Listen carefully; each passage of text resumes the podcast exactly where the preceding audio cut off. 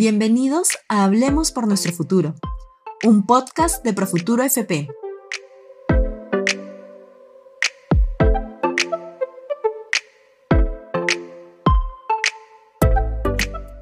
En esta oportunidad voy a contarles sobre los tipos de jubilación que existen y las características de cada uno de ellos. Empecemos con jubilación por edad legal. Este tipo de jubilación puedes solicitarla desde el momento en el que cumples 65 años de edad. Incluso puedes seguir trabajando después de jubilarte, sin la obligación de tener que aportar a una FP. Tu pensión dependerá de los aportes que realizaste al FP y de la rentabilidad que haya generado durante todo ese periodo, así como también la de tus beneficiarios, quienes recibirán una pensión de sobrevivencia ante un siniestro presentado. Seguimos con la jubilación anticipada ordinaria. Este tipo de jubilación aplica para las mujeres y hombres a partir de los 50 años. Además, es importante que tengas un fondo acumulado suficiente para recibir una pensión igual o mayor al 40% del promedio de tus remuneraciones percibidas y declaradas durante los últimos 10 años o 120 meses anteriores a la fecha en la que solicitas tu jubilación. Y debes tener como mínimo 72 meses de aportes en ese mismo periodo. Si deseas incluir tus aportes voluntarios con fin y sin fin previsional en la evaluación, solo se considerarán en su totalidad los que tengan una permanencia mayor a los nueve meses. Si tienen una permanencia menor, solo serán considerados hasta el 20% del saldo de tu fondo de aportes obligatorios. Como tercer tipo de jubilación tenemos al régimen especial de jubilación anticipada por desempleo también conocido como reja. Este tipo de jubilación también aplica para las mujeres y los hombres desde los 50 años hasta los 65 años de edad y debes cumplir las siguientes condiciones. 1. Estar desempleado y no haber registrado ningún aporte dependiente por un mínimo de 12 meses consecutivos anteriores a la fecha de tu solicitud. Y 2 no haber recibido ingresos independientes de cuarta categoría o haberlos recibido con un monto menor o igual a 7 UITs en los últimos 12 meses previos a la presentación de la solicitud. Ten en cuenta que SUNAT nos facilitará el resultado de la evaluación sobre la declaración y pago de impuestos de cuarta categoría que hubieras efectuado en este periodo. Seguimos con la jubilación por pensión mínima.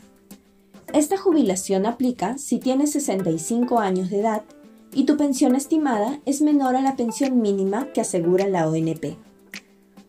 Actualmente es de 500 soles. Los requisitos generales que debes cumplir son que no debes estar recibiendo pensión de jubilación en el sistema privado de pensiones, tener 65 años o más al momento de presentar la solicitud y demostrar 20 años de aportes entre los dos sistemas de pensiones, tanto el sistema nacional como el sistema privado. Además, estos aportes deben haber sido realizados sobre la base de la remuneración mínima vital vigente en cada fecha y deben haber sido pagados en la fecha oportuna para que sean válidos. Continuamos con la jubilación anticipada para trabajadores de labores de alto riesgo. Esta jubilación aplica para los menores de 65 años que tienen un trabajo que ponen en riesgo su vida, como por ejemplo trabajar en extracción minera subterránea o de tajo abierto, centros de producción minera, centros metalúrgicos y siderúrgicos, ser personas a riesgo de toxicidad, insalubridad y peligro, o actividades de construcción civil. Además, existen dos tipos de regímenes dentro de esta jubilación. El régimen extraordinario, el cual es transitorio. Y aquí el Estado reconoce un beneficio extraordinario por los aportes que has efectuado durante tu permanencia en el Sistema Nacional de Pensiones. Mientras que en el régimen genérico es permanente y está dirigido a los que no califican para el extraordinario. Y si buscas adelantar tu edad de jubilación, puedes realizar aportes complementarios en conjunto con tu empleador. Por último, tenemos la jubilación por enfermedad terminal o cáncer. Para acceder a esta jubilación, debes tener un dictamen del Comité Médico de la FP, COMAF, o Comité Médico de la Superintendencia, COMEC, en el cual se determine que tienes una enfermedad terminal o tienes cáncer. Recuerda que no aplica si el certificado solo tiene la condición de invalidez. Es necesario que figure que tienes una enfermedad terminal o cáncer que reduce la expectativa de vida. Ya que se le considera una enfermedad terminal o cáncer que reduce la expectativa de vida, pues debe ser una condición patológica grave o avanzada y no tener un tratamiento específico. Si cumples esto, también puedes acceder al 50% de tu fondo si es que no tuvieses beneficiarios. Y para finalizar este podcast, te comentamos que si deseas iniciar con tu trámite de pensión en cualquier tipo de jubilación y de acuerdo a los requisitos que cumplas, lo puedes hacer desde la comodidad de tu hogar a través de nuestra agencia virtual, donde se te indicará todos los pasos a seguir y los documentos que debes presentar. Espero que toda la información que hemos compartido contigo haya sido de gran ayuda. Además, si quieres conocer más detalle de cada tipo de jubilación, te invitamos a visitar nuestra folletería digital.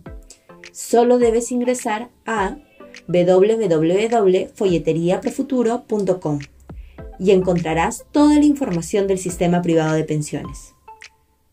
Recuerda que estamos para brindarte toda la información necesaria cuando más nos necesites. Muchas gracias.